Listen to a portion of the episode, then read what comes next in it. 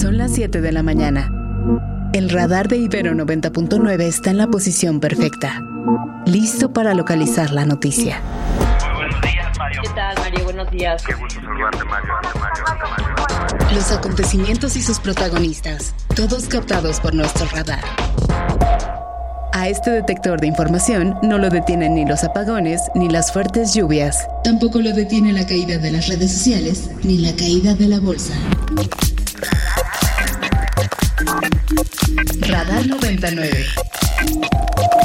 Con Mario Campos.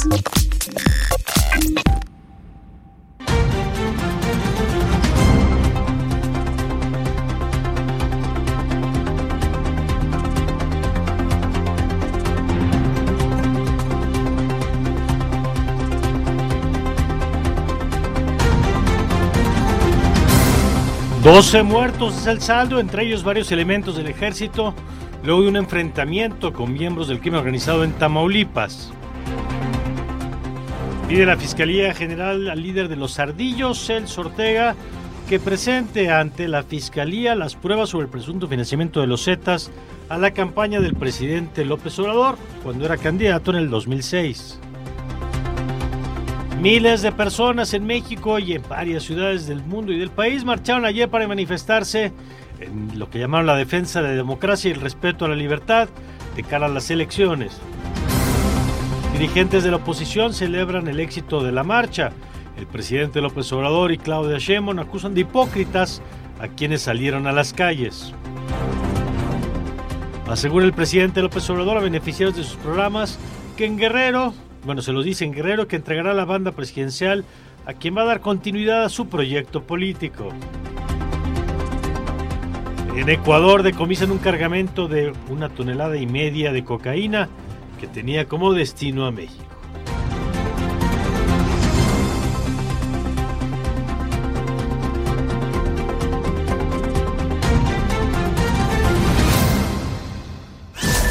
Radar 99.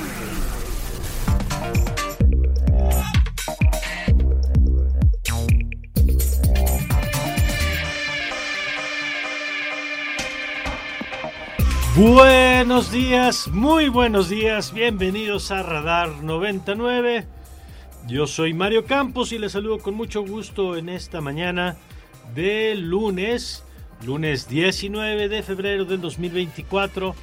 En esta mañana en la que saludo a mi querida Ana Ceseña. Ana, ¿cómo estás? Hola Mario, muy contento de estar aquí un lunes más con toda la información. Con Oscar Reyes también acompañándonos. Querido Oscar, ¿cómo estás? ¿Qué tal Mario? Ana, bien, muy contento, ya listo para estar ofreciéndoles lo mejor de este contenido en las próximas dos horas. Así es, mucho que platicar, obviamente tendremos información sobre la movilización de ayer, sobre eh, pues esto que pasó, que cuántos participaron, miren, el gobierno de la ciudad dice 90 mil, los organizadores 700 mil, como ve hay una pequeña discrepancia, una pequeñita discrepancia. Eh, escoja un número entre los 700 mil y los 90 mil y con el que se sienta más cómoda, más cómodo, pues más o menos eso es lo que pasó el día de ayer y también le tendremos información del otro evento político de naturaleza pues distinta en términos de volumen, que es el registro de Claudia Sheinbaum, que ayer acudió al INE para registrarse ya como candidata del de eh, Morena, el PT y el Partido Verde y otros temas que queremos presentarle a usted en esta mañana. Así que tenemos un buen menú, creo que le va a gustar. Eh, para que usted, como siempre, tenga todas las perspectivas de los temas, todos los temas que son relevantes y se pueda formar su propia opinión. Querida Ana, la invitación para que participen con nosotros. Claro que sí, nos pueden mandar un mensaje al 55 529 25 99, también es el teléfono de cabina, o nos pueden arrobar en Twitter como Ibero99FM con el hashtag Radar99. Nos dará mucho gusto recibir sus comentarios, sus puntos de vista. Si usted participó en la movilización, que bueno, no fue marcha, fue concentración, digamos, de ayer, pues cuéntenos su opinión y si usted también eh, la vio pero no participó, también denos su opinión, que siempre nos dará mucho gusto saber qué piensa nuestro auditorio de esos temas. Siete con siete minutos, nos ponemos en manos de Ana y de Oscar para que nos cuenten las noticias.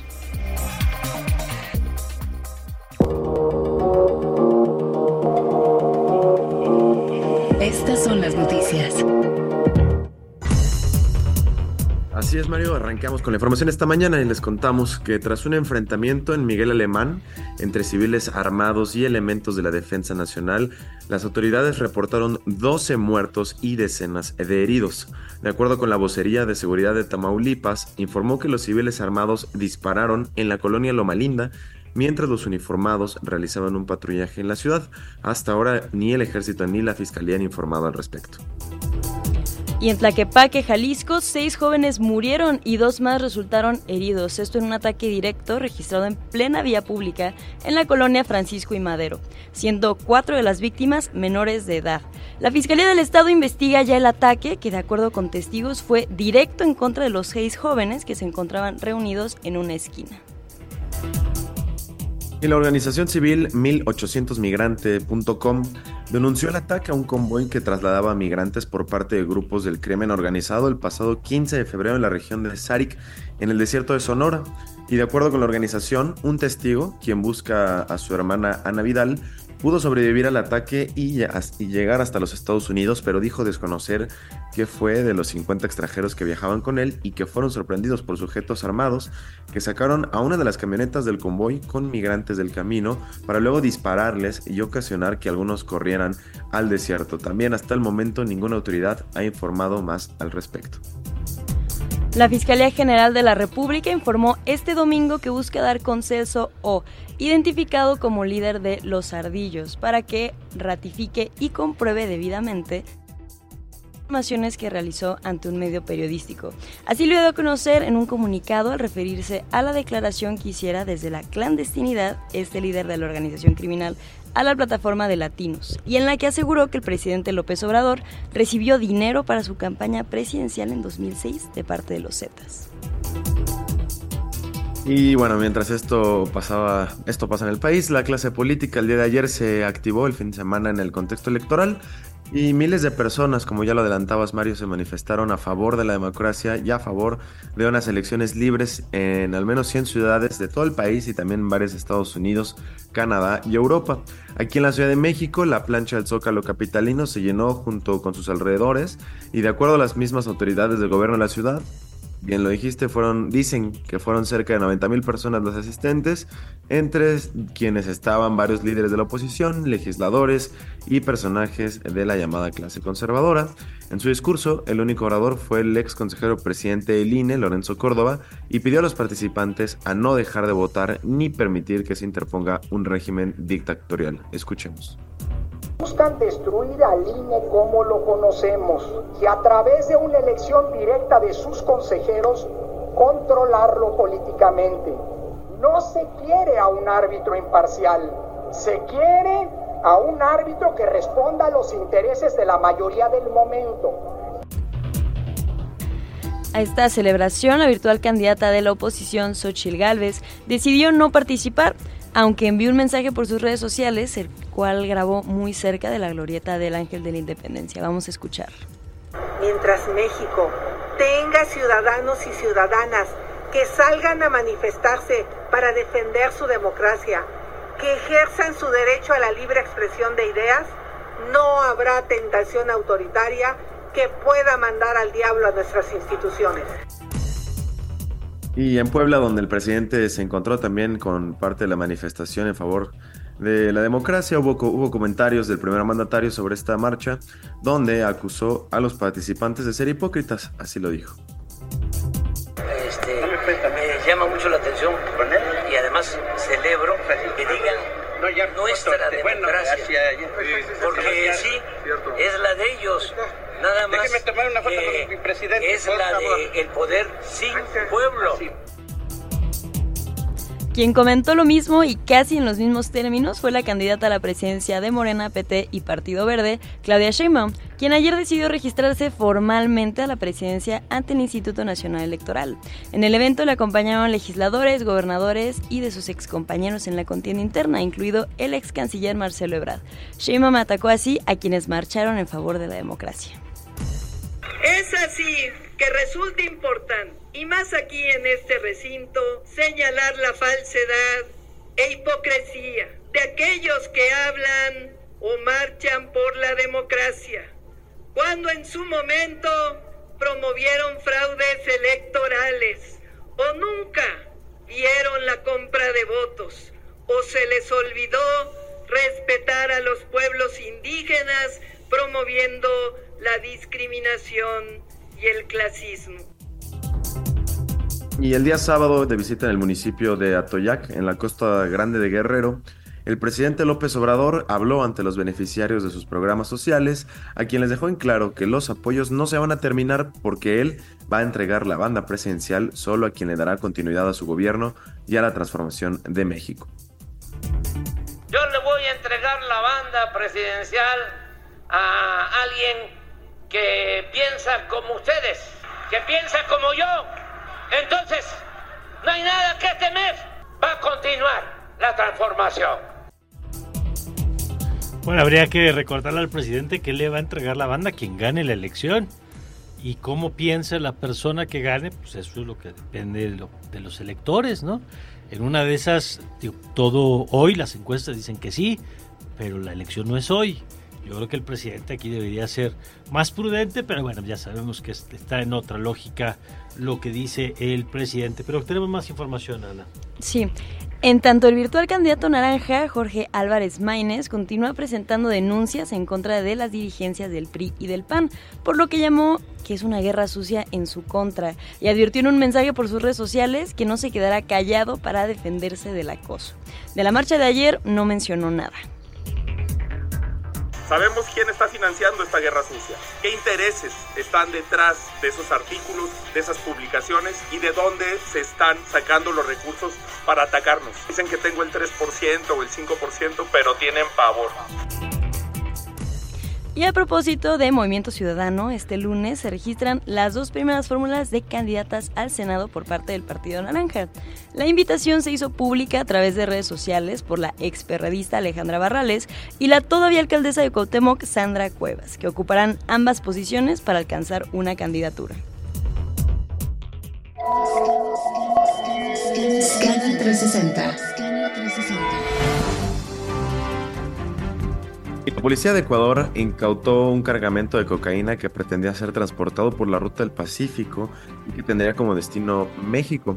A través de un comunicado, el gobierno ecuatoriano, junto con la Policía Nacional y el ejército de ese país, detallaron que el cargamento incautado es de aproximadamente 1.469.000 gramos, lo que significa aproximadamente 14 millones mil dosis valoradas en 40 millones de dólares en el mercado nacional, es lo que decía ese escrito. Y el presidente brasileño Lula da Silva acusó este domingo a Israel de cometer un genocidio contra civiles palestinos en la franja de Gaza y comparó sus acciones con la campaña de Hitler para exterminar a los judíos. Las declaraciones del dirigente de izquierda se dieron durante su mensaje ante los países de la Unión Africana reunidos en Etiopía, donde los mandatarios invitados hablaron de la crisis del Medio Oriente. Las declaraciones del presidente le parecieron vergonzosas y fuera de contexto al gobierno de Israel, por lo que el presidente Benjamín Netanyahu convocó al embajador brasileño en su país. El mundo a través del deporte. Crack 90.9.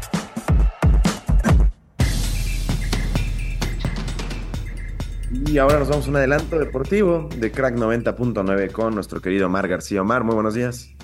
Hola querido Oscar, ¿cómo estás? Buenos días, qué gusto estar arrancando esta semana de radar. Pues, ¿qué les parece si arrancamos con la Liga MX Femenil que ya llegó a su octava fecha? Ya lo decíamos, casi estamos ahí en esa franja rara de la mitad de torneo con estas 17 fechas. Por una parte, América goleó 5 por 0 al Mazatlán eh, Femenil. En la otra cartelera de viernes también 5 por 0 la victoria para las Pumas sobre el conjunto de Necaxa, mientras que el fin de semana eh, Pachuca también goleó a Cruz Azul 4 por 1, empate entre Chivas y León a un gol el día de ayer. Atlético San Luis pudo sacar la victoria 2 por 0 sobre Santos Laguna, ya va más discreta la cosa después de este arranque desastroso para el conjunto eh, lagunero, mientras que Querétaro pudo sacar la victoria 2 por 1. Con esto, el conjunto de Tigres femenil que todavía tiene partido pendiente se mantiene como líder general con 21 unidades. América se acerca ya a los 17, a los 19 puntos ahí, un par por debajo del conjunto regiomontano, Pachuca en la tercera posición, Monterrey en la cuarta,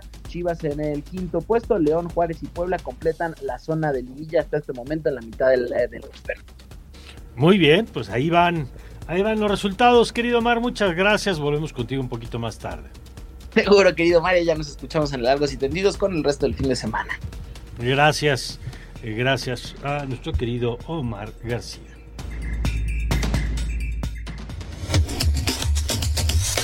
Radar 99.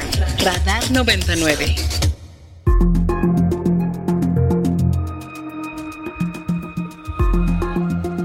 Son las 7 con 17 y están pasando cosas interesantes porque usted sabe que Latinus publicó eh, las declaraciones pues, de alguien que se supone es líder de uno de los grupos estos del crimen organizado y eh, que dice que antes fue esta persona Celso, que antes fue de los Zetas y que eh, asegura que en el 2006 le dieron dinero a la campaña del entonces candidato Andrés Manuel López Obrador. Una acusación que se inscribe, por supuesto, en el marco de lo que se publicó antes en ProPública y con información de la DEA, que habrían hecho una investigación al respecto, que después habrían cerrado. La novedad es que ayer la Fiscalía General de la República, en un comunicado, eh, pues dice que a esta persona se le busca para que si tiene información que al respecto de la entrega, eh, pues vaya y entregue la información. Dice, se ha abierto un desglose en los diversos expedientes penales que se siguen en la organización criminal Los Ardillos para la localización de Celso O, supuesto líder de esa organización, para que ratifique y compruebe las afirmaciones que realizó ante un medio periodístico.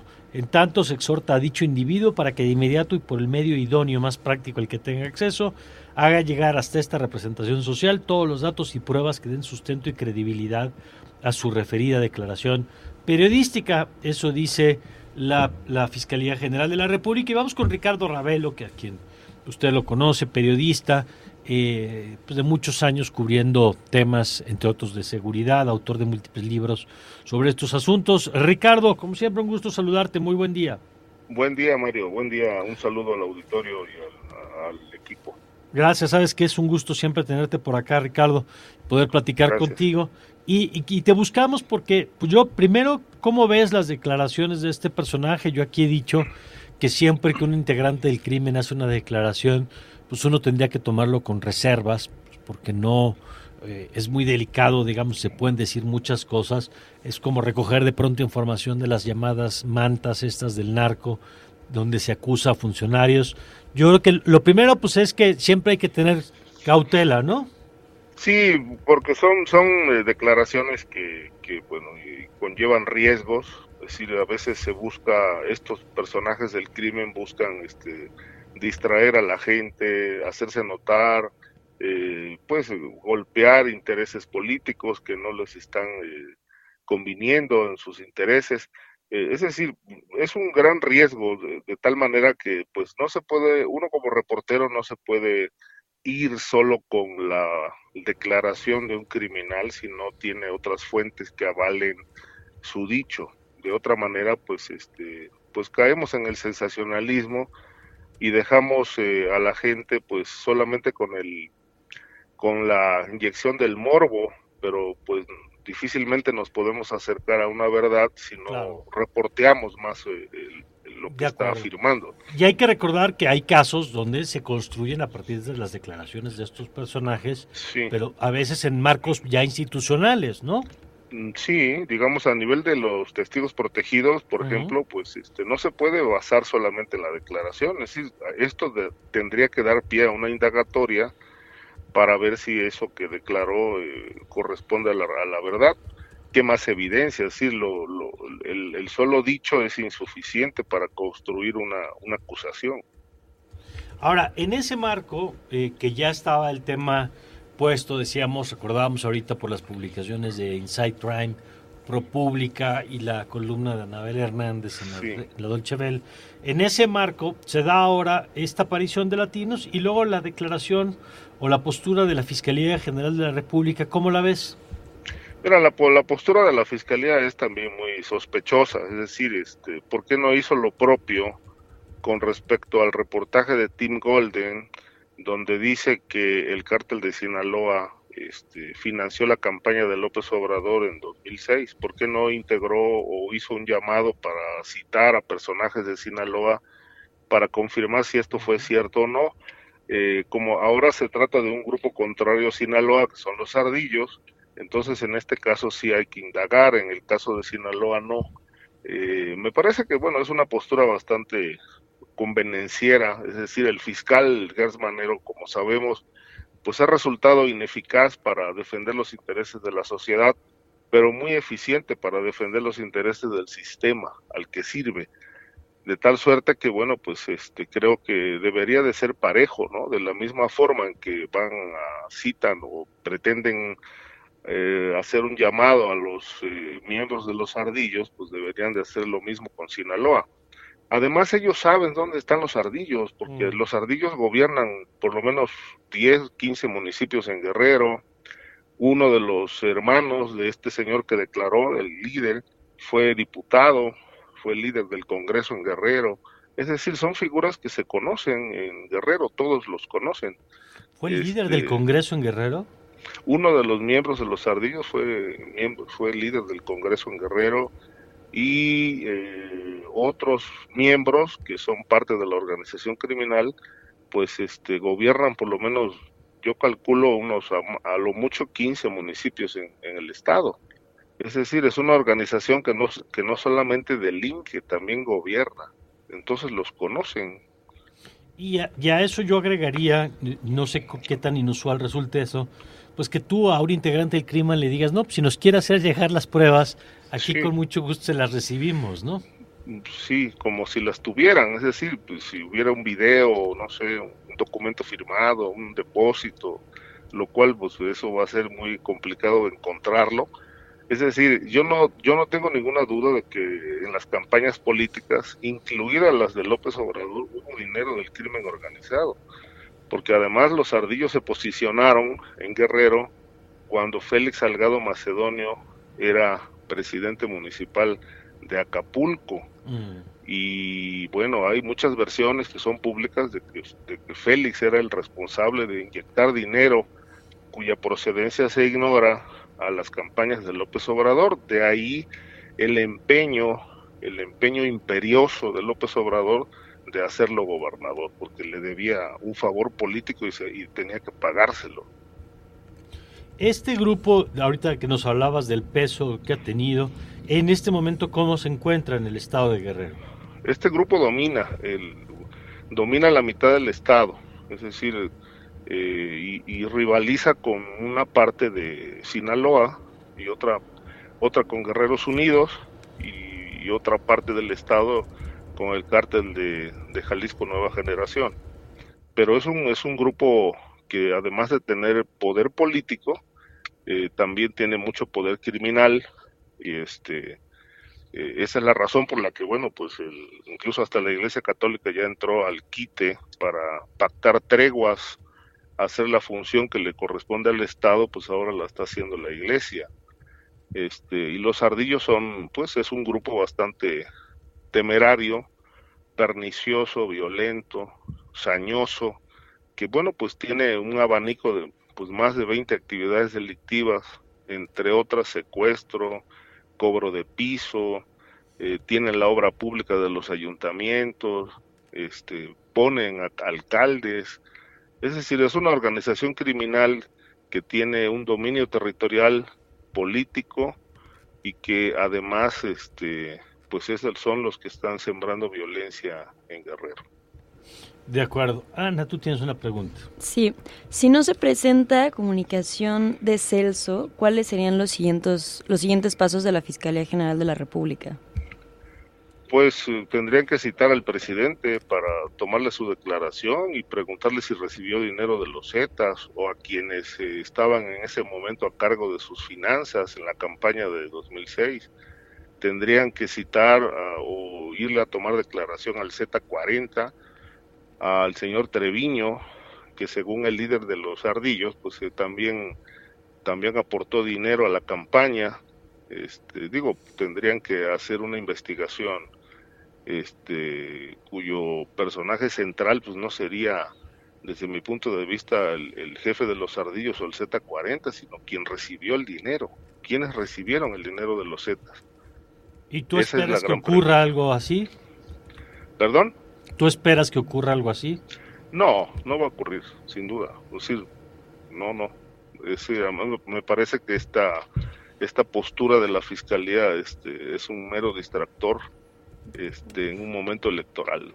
Es decir, yo lo, primero que pregunto es por qué no hacen lo propio con, con los señalamientos hacia el cártel de Sinaloa, este, porque es el cártel del, del sexenio, es el cártel que está gobernando precisamente en casi todos los estados donde, donde, perdón, está dominando casi en todos los estados donde gobierna Morena. Vaya. Bueno, pues Ricardo, yo te agradezco la información, el análisis de esto que nos acabas de compartir. Vamos a ver qué pasa, si hay nueva información al respecto, si la Fiscalía actúa como tú señalas, pues entrándole una investigación en serio y no solo haciendo este llamado en Twitter y llamando a las personas señaladas simplemente pues para, para darle un cauce institucional a este tema y que no quede solamente como escándalo de medios o de redes, ¿no? Eh, Exacto. Yo te agradezco, muchas gracias. Mario, buen día. Buen día es Ricardo Ravelo, que además déjame comentar una cosa, ayer me llamó la atención eh, que el, grito, digamos, que más llamó la atención de la gente, que más entusiasmó, o uno de los que más entusiasmó en la marcha ayer, fue el de narcopresidente. Y me llama la atención pues porque es un tema que estaba en redes con el asunto del hashtag de las últimas semanas, que el presidente ha dicho que hace una campaña de bots, por eso hoy eh, hay columnas como la de Héctor de Mauleón que dicen que se le aparecieron los bots o se encarnaron los bots allá en la plancha del Zócalo. Pero mire, más allá de si hay elementos o no, ahí están las declaraciones que, insisto, hay que tomar con cautela. Yo creo que a estos personajes con el rostro cubierto, haciendo una declaración, pues no los puede uno tomar como si fuera la verdad este, revelada si no se confirma de alguna manera pero de que el tema va creciendo y que le va haciendo ruido a este gobierno, pues es importante, ¿no? Y ya va agarrando, yo diríamos, calle y va ganando peso en las redes. Y dicen en las redes que esta semana seguirá saliendo información al respecto. Aquí lo dijimos, cuando se publicó lo de las columnas, lo que nos llamó la atención es que salió en tres medios de manera simultánea. O sea, de que hubo una operación para administrar la información de la DEA a tres medios internacionales al mismo tiempo. Y la pregunta que hacíamos era, ¿y ya acabaron? O sea, quien está poniendo el tema, más allá de si es verdadero o falso, hay alguien que está poniendo el tema. Quien está poniendo el tema ya acabó, pues eso es parte de la pregunta que seguimos viendo. O sea, como si fuera una obra de teatro, diríamos, primer acto, aparece la nota, segundo acto, aparece este personaje Celso haciendo las declaraciones, hay tercer acto, pues vamos a ver, ¿no? Y vamos a ver si hay un caos institucional a esto. Bueno, eh, vámonos, si les parece, cuando son las 7.30, con la información de las portadas nacionales e internacionales en esta mañana.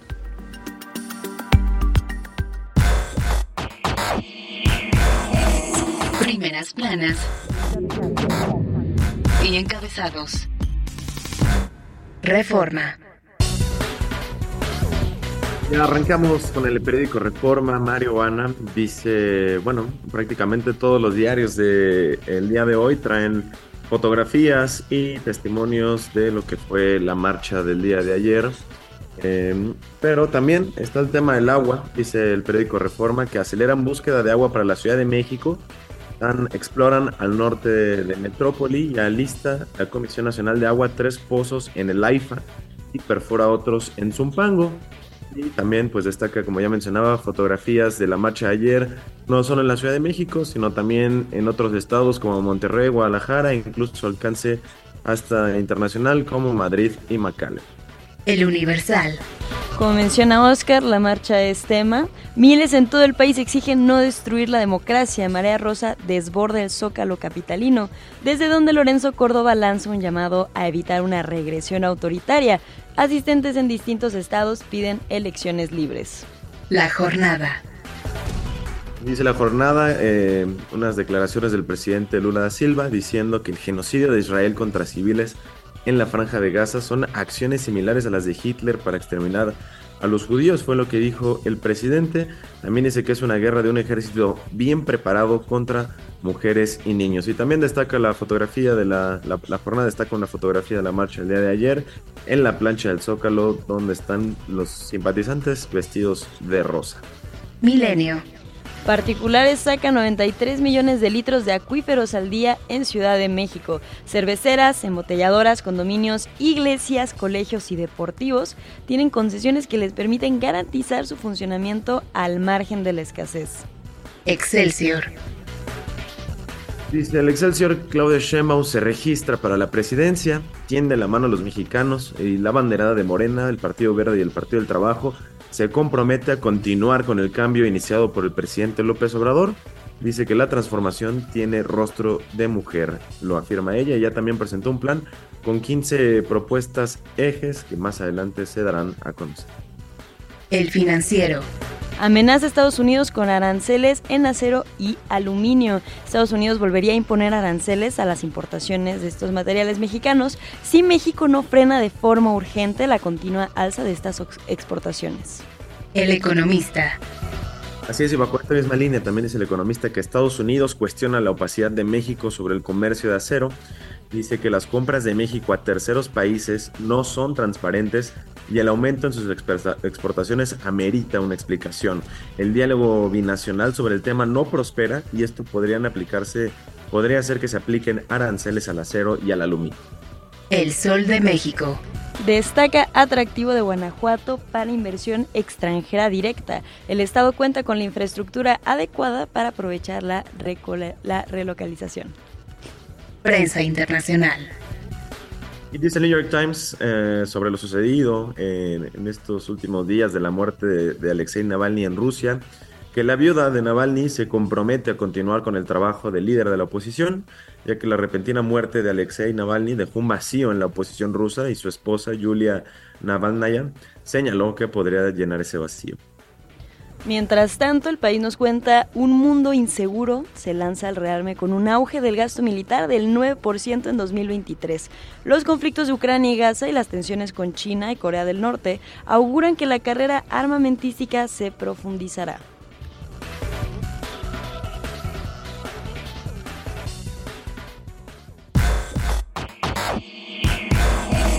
Primeras planas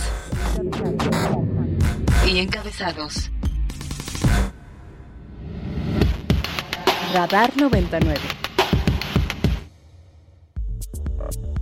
Buscan destruir al INE como lo conocemos y a través de una elección directa de sus consejeros controlarlo políticamente.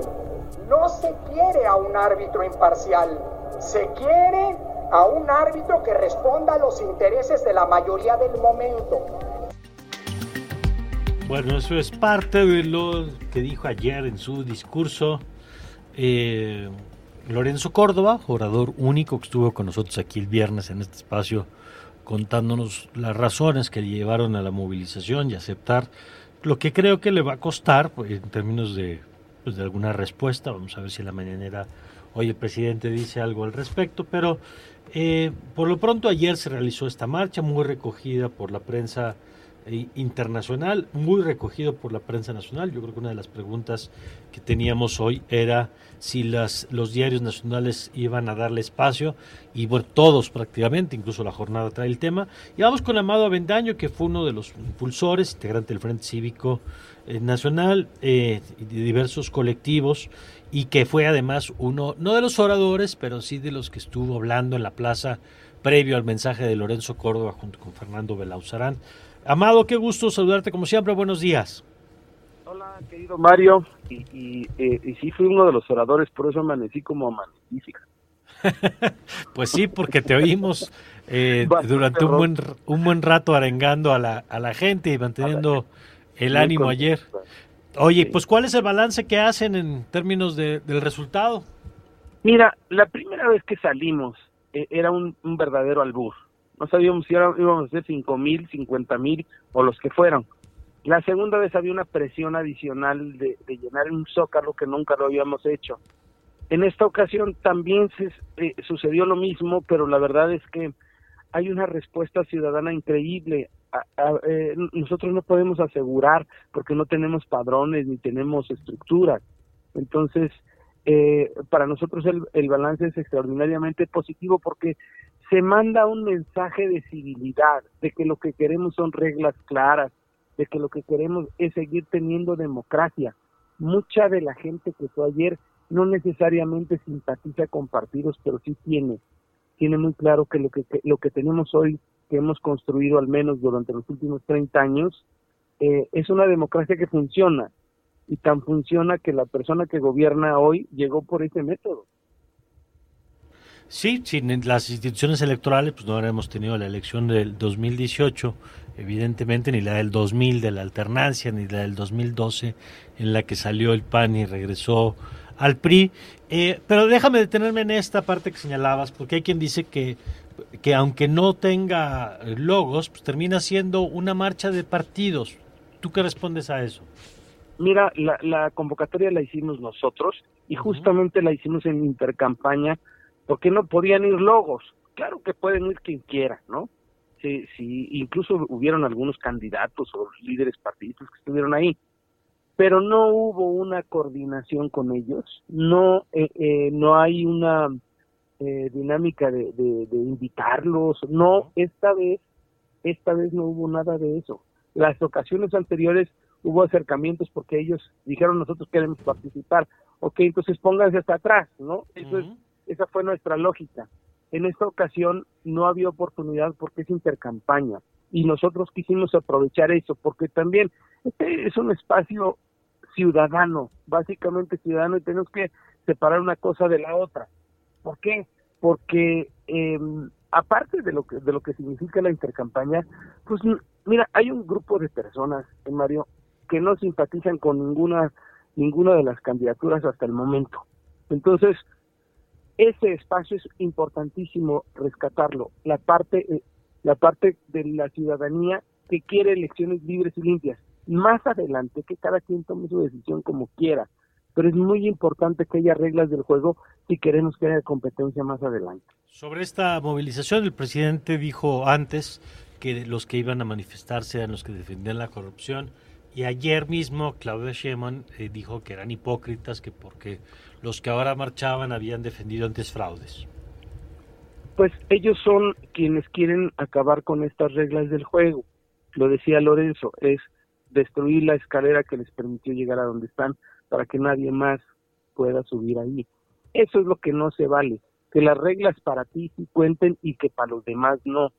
Y destruir a las instituciones, la amenaza abierta de destruir a las instituciones está no por estas 20 reformas, sino porque lo que deja claro el presidente y quien quiere ser, quien es candidato desde ayer de, del oficialismo, lo que, lo que quieren es, vamos a destruir esto ahorita o más adelante. Y ese proyecto de país, pues yo creo que nomás les gusta a ellos, porque a nosotros, a la mayoría de los ciudadanos, considero yo, pues no les gusta regresar 30 o 50 años atrás, no le veo yo el caso a eso.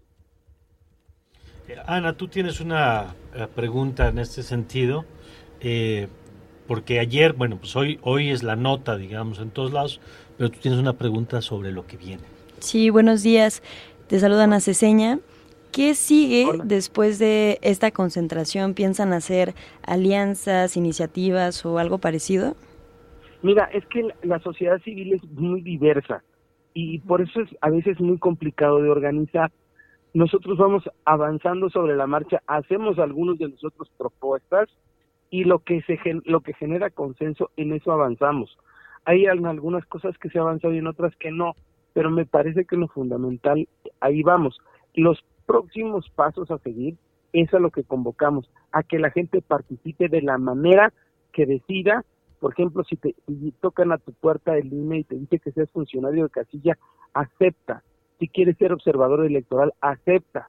Si, si quieres ser, si quieres ser promotor del voto, te invitan a hacerlo, ve y promueve que haya, que haya voto. Por quien quieran, pero que haya voto. Eso lo que, lo que va a rescatar la democracia en este país y la va a hacer la- lo- va a hacer que continúe la democracia es que la mayor cantidad de personas vayamos a votar.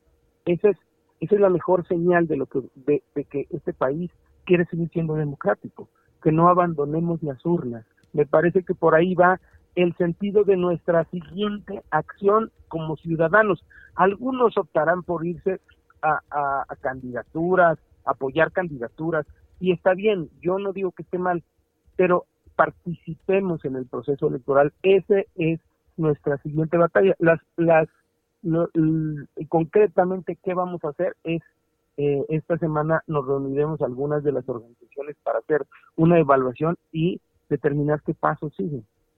Ok. Eh, Oscar. Hola, Amado, buenos días. Te saluda Oscar Reyes. Eh, yo tengo una pregunta. ¿Por qué un único orador y, y no haber utilizado más oradores? Mira, la verdad es que eh, eh, la mayoría de las veces la gente se cansa de estar escuchando a mucha gente, ¿no? Este, y me parece que los oradores únicos dejan mensajes más claros y creo que las tres ocasiones en las que hemos tenido oradores únicos este nos ha ido mejor. Son mensajes relativamente breves que la gente puede asimilar y, y que puede, eh, se puede, son mu- mucho más fáciles de compartir. Eh, y en esta ocasión, por ejemplo, el caso de Lorenzo Córdoba, pues generó muchísimo consenso, ¿no? Este, eh, desde la primera vez que se planteó, varias organizaciones plantearon lo mismo, ¿no? Porque ponemos sobre la mesa quienes podrían ser oradores y la verdad es que esta, esta vez fue propiamente el único orador propuesto. Bueno, pues ahí está un, un éxito desde la perspectiva. No te voy a preguntar las cifras, pues porque ya vimos que hay un baile que en el gobierno de la ciudad vieron 90 mil. Bueno, la vez pasada creo que vieron 9 mil, ¿no? Entonces ya, ya van creciendo. 12 mil. Ah, 12,000. 12 mil. Mira, pero el baile de las cifras, Mario, es bastante político. Es bastante de a ver quién tiene más fuerza, ¿no? Y la verdad es, mire, hubiera, hubo gente eh, eh, en el Zócalo a reventar y en otras 119 plazas. Quienes, los que hayan sido, es una manifestación ciudadana y que, que, no le vamos a aventar las cifras a nadie para decir, mira, yo, yo lo lleno mejor que tú. Eso eso me parece que es bastante de, de, organizaciones políticas y nosotros, la verdad, yo en lo particular pienso que no, no se mide así la participación ciudadana. Pues sí, y como sea, fue una marcha muy importante, una concentración, digo, ahí están las imágenes eh, en varios puntos del país, el, ya más, más el caso más llamativo, evidentemente, la Ciudad de México, no el único, y, eh, Reforma trae creo que Monterrey y Guadalajara. Guadalajara, y vi unas fotos de Querétaro, que es muy chiquita la plaza, pero también eh, con buena asistencia, en fin, pues ahí está esta tercera convocatoria, gracias Amado por tomarnos la llamada. Un abrazo, gracias. Gracias, es Amado Avendaño, uno de los promotores de esta llamada Marea Rosa. Yo creo que, en efecto no es un asunto partidista, esa es mi opinión, ¿eh? pero creo que va a tener un, ah, un desem- una manera de desembocar en un tema partidista, porque yo no creo que ninguna de las personas que marchó ayer pues vaya a votar por, el- por la candidatura de Morena, pues porque no sería congruente, digamos, si tú dices que las reformas ponen en riesgo la democracia y después vas y votas por Sí, quien está proponiendo, pues no sería congruente, pues no. Eh, pero me parece interesante porque es como si hubiera un movimiento sin candidato o sin candidata y luego ese movimiento pues encuentra a quien depositarle su voto, ¿no? Para mí fue una especie de acto de campaña sin candidata. Insisto, no porque fueran los partidos los organizadores, sino pues porque las causas terminan El coincidiendo. contexto, ¿no? El contexto hace que pues quienes marcharon ayer, pues difícilmente, insisto, van a votar por PT, Morena o Partido Verde. Y bueno, ya vamos a ver, por cierto, aunque es otra lógica, pero vamos a ver el primero de marzo el arranque de campaña en el mismo lugar de Claudia Sheinbaum. Ahí sí un evento absolutamente ya de partido y vamos a ver el músculo, pues que digo, nunca han tenido problemas desde la izquierda para llenar el zócalo y creo que van a hacer una demostración como para decir, miren, si ellos llenaron los de la marcha rosa, ahora van a ver los nuestros. E interesante que en el caso de Xochitl Galvez decidió no arrancar ahí y se va a Guanajuato que es el bastión panista, donde pues, seguramente van a tener mucha capacidad de convocatoria, de Guanajuato y de Aguascalientes y de Querétaro y de muchos puntos del país, pues cada quien midiendo sus fuerzas donde las tiene, digamos, ¿no? Pero bueno, 7 con 46. 7 con 46. Déjenme nada más, ah, hay algunos comentarios que tenemos por ahí. Yo agrego uno, si me lo permiten, Oscar y ahorita les dejo estos, de Edgar, que nos dice, y tiene razón, que si se investiga el asunto del financiamiento del 2006, tendrían que ver a gente que estaba en el PRD y que ahora está más en el entorno de Xochitl Gálvez, es cierto, ¿no? La dirigencia de, del PRD de entonces, pues sigue en el PRD el que se salió fue López Obrador. Y bueno, pues si se hace en serio esta investigación, pues tendrían que llamar a todos. Y también tenemos más mensajes. Sí, nos cuenta Paulina Díaz Cortés. Hola, es un fastidio escuchar todos los días las descalificaciones del narcopresidente y la narcocandidata contra los que no pensamos como ellos. Han sido casi seis años de insultos por parte de quien debería de haber gobernado para todos. Bonita semana. Tenemos más mensajes, Oscar. Escribe también José Luis Vázquez Martínez que dice que muy bien la sección de las primeras planas que permite sumarse rápidamente a la actualidad. Un saludo de regreso a José Luis Vázquez Martínez y nos vamos a ir brevemente a un corte, pero al regresar estaremos hablando con Aurora Cepeda. Ella es periodista y nos va a traer toda la información del registro de Claudia Sheinbaum ante el INE y también tendremos conversación con Juan Luis Hernández Avendaño, ya lo conocen bien, él es el rector de la Ibero Torreón, sobre eh, la visita al Papa Francisco de las candidatas presidenciales Claudia Sheinbaum y Xochitl Gálvez. Todo esto lo volver de la pausa, quédense con nosotros aquí en Radar 99. Radar de alto alcance.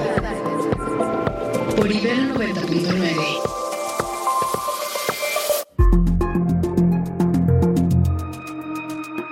7 con 51 y decíamos que ayer fueron dos los eventos importantes, el de la concentración en la Ciudad de México y en otros puntos del país y el otro evento político pues fue el registro, ahora sí ya ante el INE, de Claudia Sheinbaum y acudimos a Aurora Cepeda, que usted la conoce bien, periodista de Grupo Imagen, de Excelsior, quien, eh, a quien le dimos la apenas la semana pasada, creo que eh, con el tema de la organización de la elección y las carencias que están teniendo.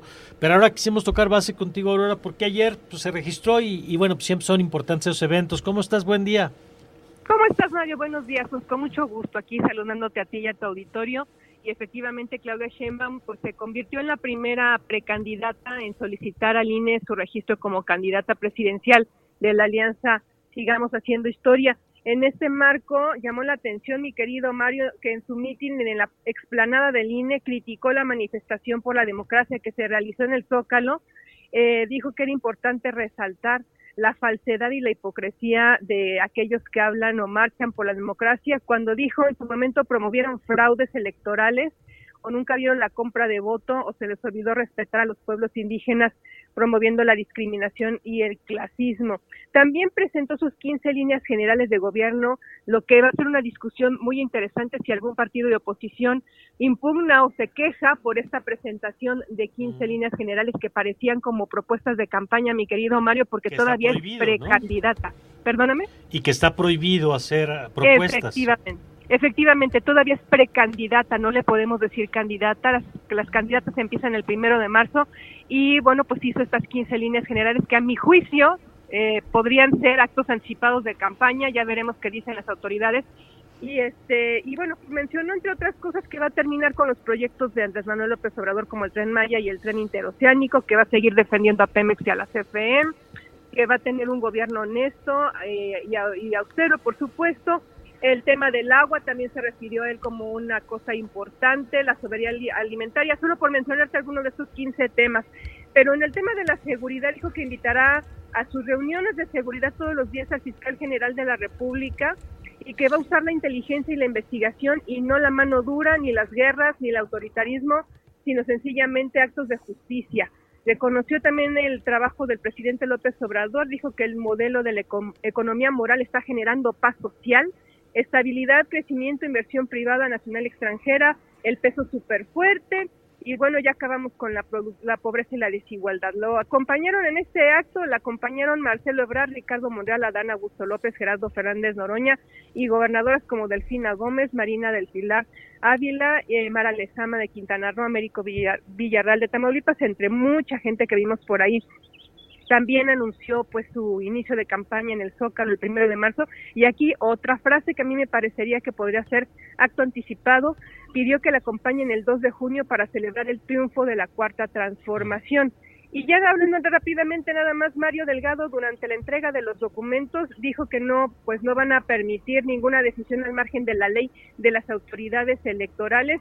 Y también en el, eh, en el, acto pues estuvo presente la eh, consejera presidenta Tadei Zavala, Guadalupe Tadei, quien pidió a la coalición que por favor se ciñan al marco de la Constitución y a la observancia de las reglas, porque dijo es la mejor manera de convocar a la ciudadanía para que acudan y salgan a votar. Básicamente esto fue lo que sucedió, un mitin multitudinario ahí en el en la explanada del INE, como se acostumbra con todos los precandidatos que van a, eh, pues a solicitar su registro que se les va a dar o se les va a negar el 29 de febrero próximo, mi querido Mario. Muy bien. Oye, ahora nada más una cosa que eh, ahorita que te escuchaba, me da la impresión de que hay como dos pulsiones en el equipo de Claudio Sheinbaum. Hoy veo en la columna de Hernán Gómez que dice que están buscando vía Juan Ramón de la Fuente un diálogo incluso con quienes piensan diferente. Y hay como una corriente que trata de comunicar la idea de que van a ser más abiertos, incluso, no me atrevería a decir que autocríticos, pero sí abiertos a otras posturas, y luego eh, una postura que dice no te muevas ni un centímetro de López Obradorismo, que es poco más, en realidad más parecido a lo que escuchamos ayer, ¿no? Efectivamente, y fíjate que llevan varios eventos, me ha tocado a mí cubrir algunos domingos y lunes, y efectivamente hay este como parecería doble discurso en el que se quiere mantener muy eh, en la línea de López Obrador, pero también quiere conciliar y quiere llamar a las clases medias y a las clases altas a que se sumen y que va a ser más incluyente, que va a respetar, ayer lo dijo, va a respetar todas las libertades eh, eh, como queriendo neutralizar un poco lo de la marcha, ¿no? Que justamente eh, se habló de que hay intentos autoritarios por quitar estas libertades o disminuirlas por lo menos. Entonces, sí, efectivamente hay como un discurso que todavía es un poco bélico en contra de clases medias, en, en, contra de clases altas, en contra de diferentes cosas de lo que ellos llaman el neoliberalismo, etcétera, pero también por otro lado como que intentan conciliar, así que veremos cómo hacen para integrar integrar un buen discurso para Claudio Sheinbaum a partir de las campañas ahora el primero de marzo para que no haya como este doble discurso o no sé si quieran entrar a un doble eh, objetivo de mercado distinto, como dirían los mercadólogos, ¿no? Queriendo quedar bien con la gente que está muy enojada todavía contra las clases medias y altas, pero también quedar bien con las clases medias y altas, mi querido Mario. Bueno, pues ahí están las tensiones que tiene la campaña y lo que pasó ayer. Eh, ¿Ya hay fecha para el registro de Xochitl Galvez? Sí, va a ser este martes 20 eh, a las 11 de la mañana y Álvarez Maínez va el jueves 22, todavía no tenemos el horario, pero va el jueves. Buenísimo, Aurora, muchas gracias. Pues igualmente, bonito día a todos, que te vaya muy bien Mario, hasta luego. Muchas gracias, Aurora Cepeda, gran periodista de temas electorales, eh, usted la puede escuchar en Grupo Imagen, la puede leer en el periódico Excelsior eh, con sus notas sobre lo que pasa con el INE y bueno, pues ayer interesante el tema de la, el registro, el registro, porque lo platicamos ahorita, Ana, pues es lo que tienen que hacer para hacer campaña mientras no hacen campaña, ¿no? Sí, claro. Porque formalmente es el primero de marzo, que ya, como sea, estamos a 10 días de que termine este mes y arranque formalmente ahora sí el periodo de campañas y vamos a ver. Hoy, por cierto, también hay otra expectativa que es lo de Sandra Cuevas y eh, la foto que subió ayer con Alejandra Barrales, Alejandra Barrales quien será candidata al Senado por Movimiento Ciudadano y que se espera que Sandra Cuevas, especulado que Sandra Cuevas va a ser también compañera de fórmula de Movimiento Ciudadano al Senado, con lo cual ya por ahí leí algún tuit de alguien de Movimiento Ciudadano diciendo tengo límites. bueno, a ver si es cierto. Bueno, 7 con 59 nos vamos con la información financiera.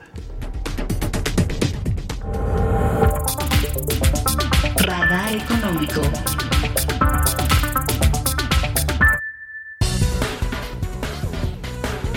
Así así, rápidamente, en el radar económico, el sector agropecuario mexicano enfrenta una grave crisis por la caída de la producción de granos y oleaginosas eh, debido a la sequía.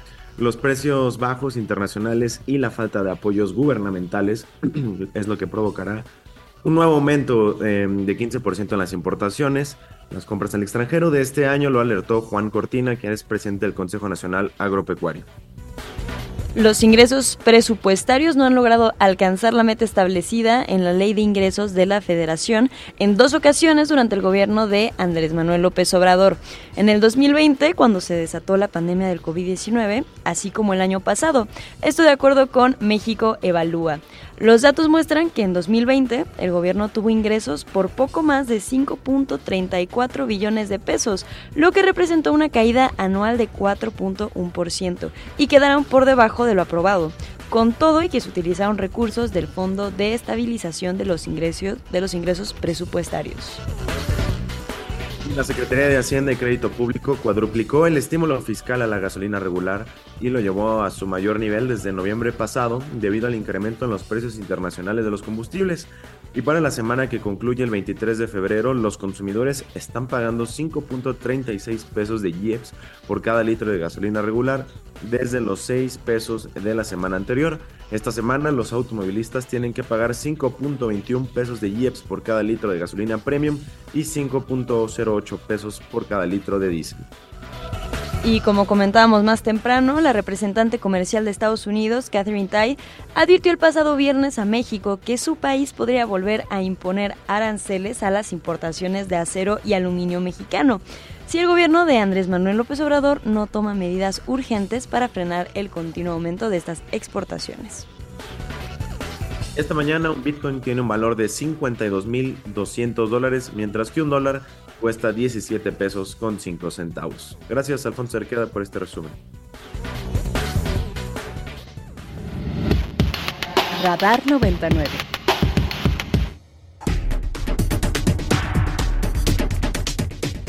8 con un minuto y ya está con nosotros, eh, como siempre aquí en su espacio, Juan Luis Hernández Avendaño, eh, politólogo, rector de la Ibero Torreón, y a quien siempre nos da mucho gusto saludar. Querido Juan Luis, ¿cómo estás?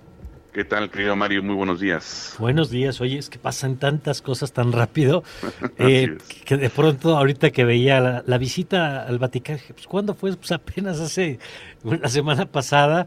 Y es que ahora está con lo de la marcha y ahora está el registro. Pero vale la pena detenerse en lo que significó y más alguien que conoce como tú este tema del, del rol político con el tema de las iglesias. Platícanos. Así es, Mario. Me parecía importante volver a reflexionar y analizar el papel que tiene eh, y vínculo que tiene la religión con la política y la política en la religión. A propósito de la visita de las dos candidatas presidenciales, Xochitl Gálvez, Claudia Sheinbaum, al Papa Francisco, el primer Papa jesuita de la historia, con las particulares que esto tiene y eh, con una diferencia apenas de 24 horas de la visita de ambas. Creo que eh, fue muy interesante porque resucitaron muchos de los eh, análisis, críticas y algún tipo de eh, de, vestiduras en torno a la posibilidad de que se estuviera rompiendo el vínculo y la relación entre que debe haber desde la Constitución del 17 entre un Estado laico y la injerencia o el papel de la Iglesia en la política o la distinción claramente entre lo público y lo privado. Al mismo tiempo también hubo muchas críticas en torno a si Xochitl Galvez lo vio, lo entendió, lo vivió, lo experimentó como una experiencia más personal de fe y entonces por qué sacarlo públicamente o el caso de Claudia Sheinbaum que claramente había dicho con toda claridad en la campaña cuando fue candidata a jefa de gobierno que no eran de ninguna profesión religiosa. Qué necesidad entonces de ir a visitar al Papa Francisco si no es católica.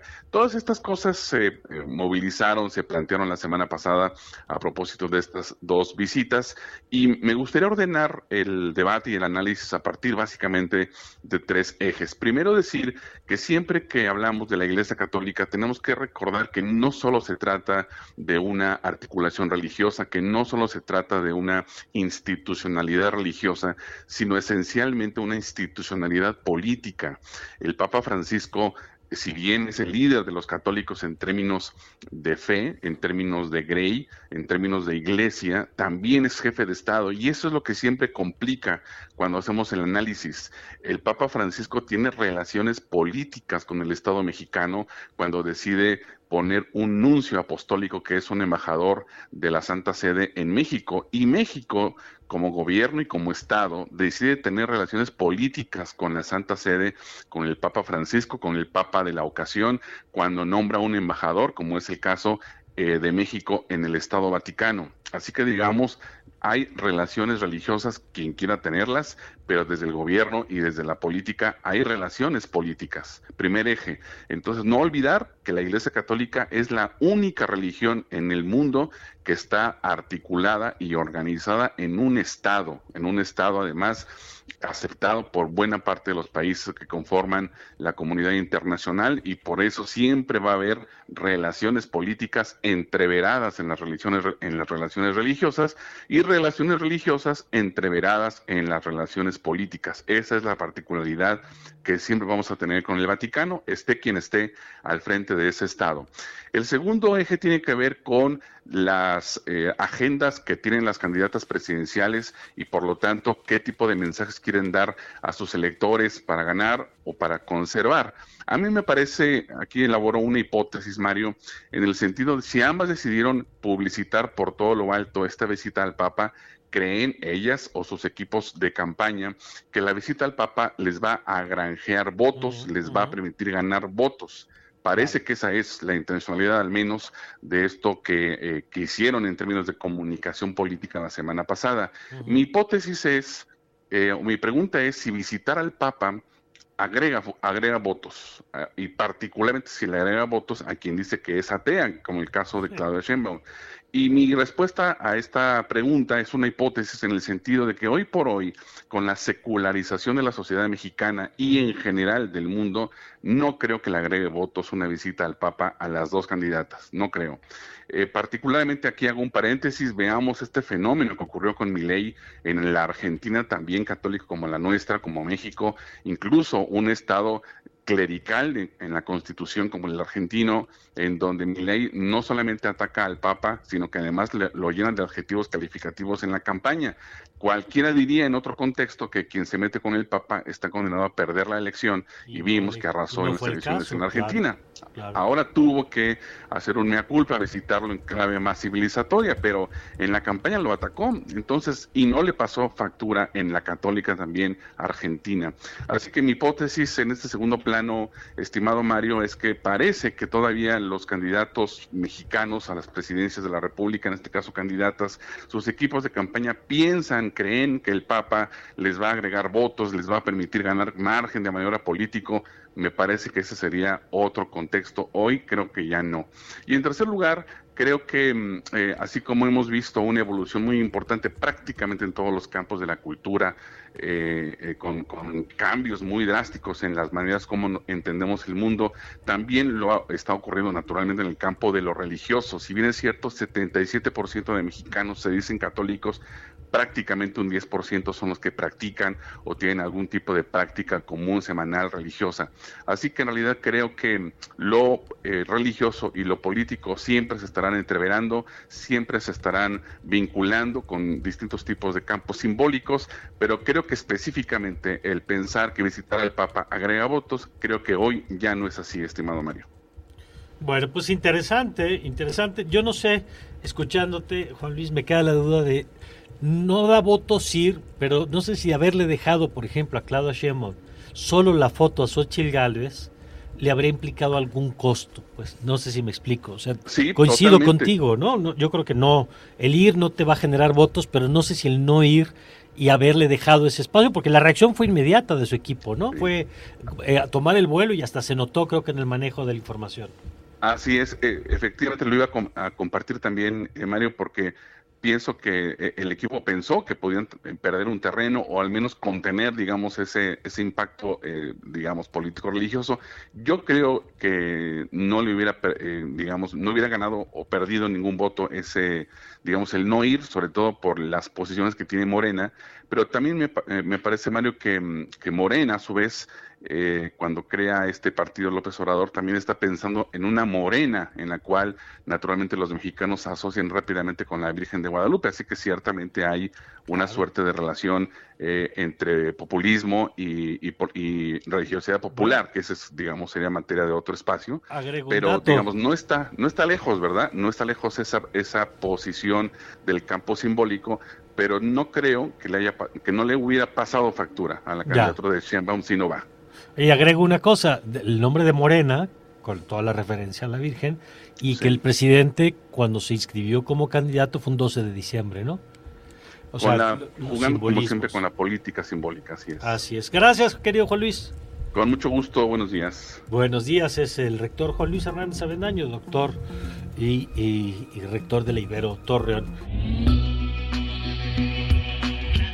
Radar 90.9